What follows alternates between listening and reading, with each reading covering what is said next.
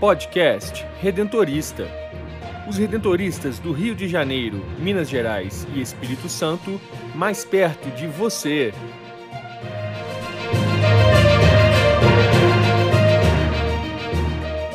Olá, está começando mais um podcast redentorista da Unidade Rio Minas Espírito Santo. Eu sou Brenda Mello e no episódio de hoje, o superior da província do Rio, Padre Nelson Antônio Linhares, fala sobre a celebração dos 75 anos da paróquia São Sebastião. O provincial também reflete sobre a música no quadro Espiritualidade Redentorista.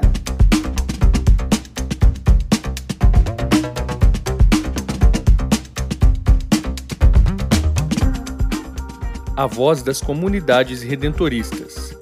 Notícias e informações das paróquias, santuários e comunidades vocacionais da província do Rio de Janeiro, Minas Gerais e Espírito Santo.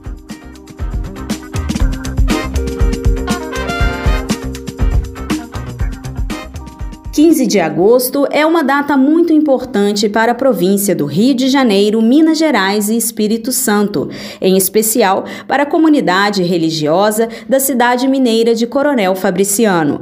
Foi nesse mesmo dia que, no ano de 1948, ocorreu a instalação da paróquia São Sebastião, desde então confiada aos cuidados dos missionários redentoristas.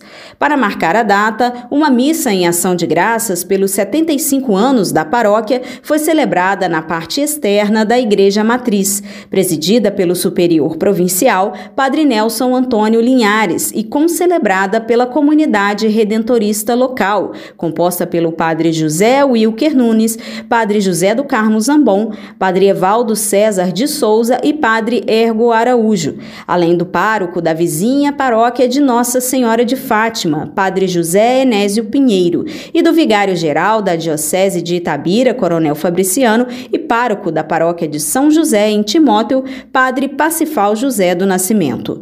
O repórter Peterson Machado, da Rádio Educadora de Coronel Fabriciano, conversou com o provincial sobre a celebração e traz os detalhes. A missa jubilar dos 75 anos foi presidida pelo superior redentorista da província do Rio de Janeiro, Minas Gerais e Espírito Santo, Padre Nelson Antônio Linhares, que destacou o fato celebrado. A paróquia São Sebastião é mãe de todas as paróquias do Vale do Aço. Celebrar essa história não é celebrar prédios nem bancos, é celebrar pessoas que construíram essa história, pessoas que se doaram. É celebrar a experiência de Deus que alimentou a vida de tantas pessoas no enfrentamento dos problemas, das dificuldades, das doenças, das dores. Gente que encontrou em Jesus a força para enfrentar essas dificuldades participando da paróquia. Celebrar 75 anos é renovar a confiança de que igreja é comunidade viva, de que todo individualismo, todo egoísmo tão marcante na cultura atual não podem vencer a força da unidade, a força da comunhão, a força de quem acredita que juntos nós somos mais fortes do que isolados e sozinhos. O mundo mudou, o Vale do Aço mudou, né? A economia, a política, a cultura. E a igreja, ela não está situada no mundo à parte, não é? Ela está situada dentro do mundo real e concreto das pessoas e das estruturas que nós temos. Então, naturalmente, à medida que esses elementos mudam, não é? Nós temos hoje em todas as esferas outros desafios que a gente não tinha naquele tempo. A começar da própria internet, por exemplo, do celular, do computador, né? Que são desafios, coisas boas, mas que apresentam para nós da igreja um desafio na evangelização. Mas eu sinto que, assim como nós, naquele tempo, tivemos força e coragem para responder aos apelos daquele tempo, né, que eram muitos, certamente hoje também nós temos que ter criatividade, coragem, força para também respondermos ao apelo. Né? A igreja não pode se fechar na sacristia. O Papa Francisco tem chamado muita atenção igreja em saída, né? ou seja, o lugar da igreja é no mundo, é na sociedade, é lá que ela tem que anunciar. Né? Aqui na igreja nós fortalecemos a fé celebrando os sacramentos. Mas para quê? Para viver na sociedade. Então é muito importante que sejamos sal da terra, luz do mundo, fermento no meio da massa, porque a gente acredita numa sociedade nova e no mundo novo. O missionário redentorista ainda reforça que a paróquia de São Sebastião será uma força importante para a reconfiguração da congregação A paróquia São Sebastião tem um papel muito importante na nova província Nossa Senhora Aparecida, porque o Vale do Aço sempre foi uma igreja viva, atuante, comprometida com as causas sociais, não é? E nós redentoristas acreditamos numa religião que não está alienada do mundo, não está afastada do mundo, mas pelo contrário, é uma religião que tem que dar sentido ao mundo, que tem que levar os valores da fé para o mundo.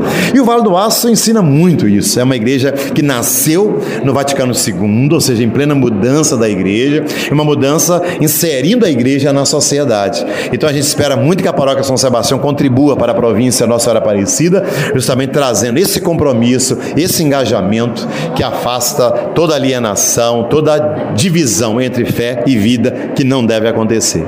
Atenda ao chamado em seu coração. Venha fazer parte desta missão. O amor está em você, não resista. Seja um missionário redentorista. A escolha é sua, pode crer. A diferença você vai fazer. Em muitas vidas. Vocação não é só chamado, é também resposta. Qual é a sua? Jovem, seja um missionário redentorista. Informações pelo WhatsApp vocacional 31 99979 3523.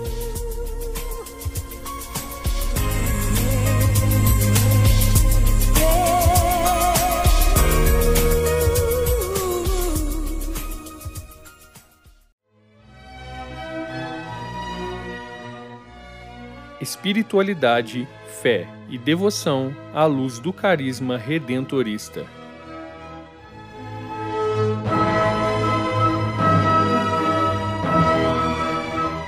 E no podcast redentorista desta semana, estamos conversando sobre aspectos da espiritualidade redentorista. E vamos falar hoje sobre música, isso mesmo. Você sabia que Santo Afonso foi músico compôs várias músicas religiosas, uma delas, música de Natal, cantada até hoje na Itália nesse período, chamada Tu scende dalle stelle, Tu desce das estrelas. Pois é, a música na igreja é um meio de evangelização, porque ela fala de poesia, ela entra nos ouvidos e no coração de uma forma diferente da palavra meditada e refletida. A música nos leva à experiência com o Deus da vida.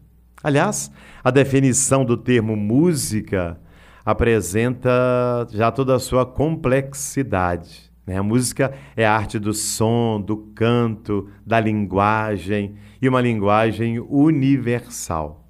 A música varia de um povo a outro, de uma época a outra, não é mesmo? Nós temos aí ao longo da história tantos tipos de música. A música gregoriana, né, na igreja, que durante muito tempo sustentou o culto. A polifonia, ou seja, muitas vozes. O melodrama, a música instrumental, a música barroca, a música clássica, romântica, moderna, enfim. O canto gregoriano e a polifonia, normalmente em corais, têm em comum a base modal enquanto são construídos, né? E durante muito tempo esse modelo gregoriano sustentou a liturgia da vida da igreja. No complexo panorama histórico aí da música, deve-se ressaltar o aspecto popular e o aspecto sacro, de que faz parte também a música redentorista afonciana. Sim, a música alfonciana redentorista abrange formas populares e cultas. Substancialmente, ela nasce como apoio às atividades apostólicas. As músicas que Santo Afonso compôs eram para despertar Deus no coração das pessoas, era também para a missão redentorista. Nesse sentido, é, tem exercido uma função pedagógico-didático-missionária.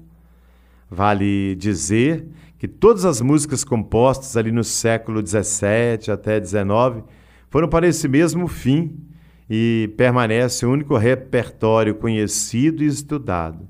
Embora não seja litúrgica em sentido estrito, ela pode ser utilizada também para a liturgia. As canções da tradição afonciana redentorista podem ser comparadas, pelo seu conteúdo, aos hinos da tradição cristã oriental e ocidental. Ela representou o modelo formal né, de falar com Deus a partir da vida cristã e devocional nos tempos litúrgicos, Natal, Paixão, Eucaristia, Maria, Santos, e como resultado, queria despertar no ouvinte essa experiência profunda do Deus da vida.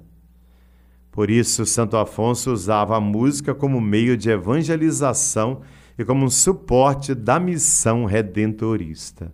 Hoje também, a música é um canal de evangelização muito intensa e que traz resultados muito eficazes.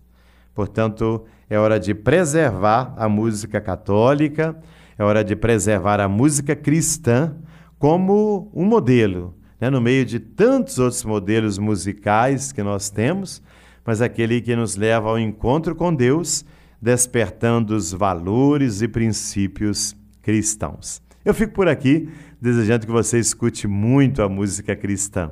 E até o nosso próximo encontro com a graça de Jesus.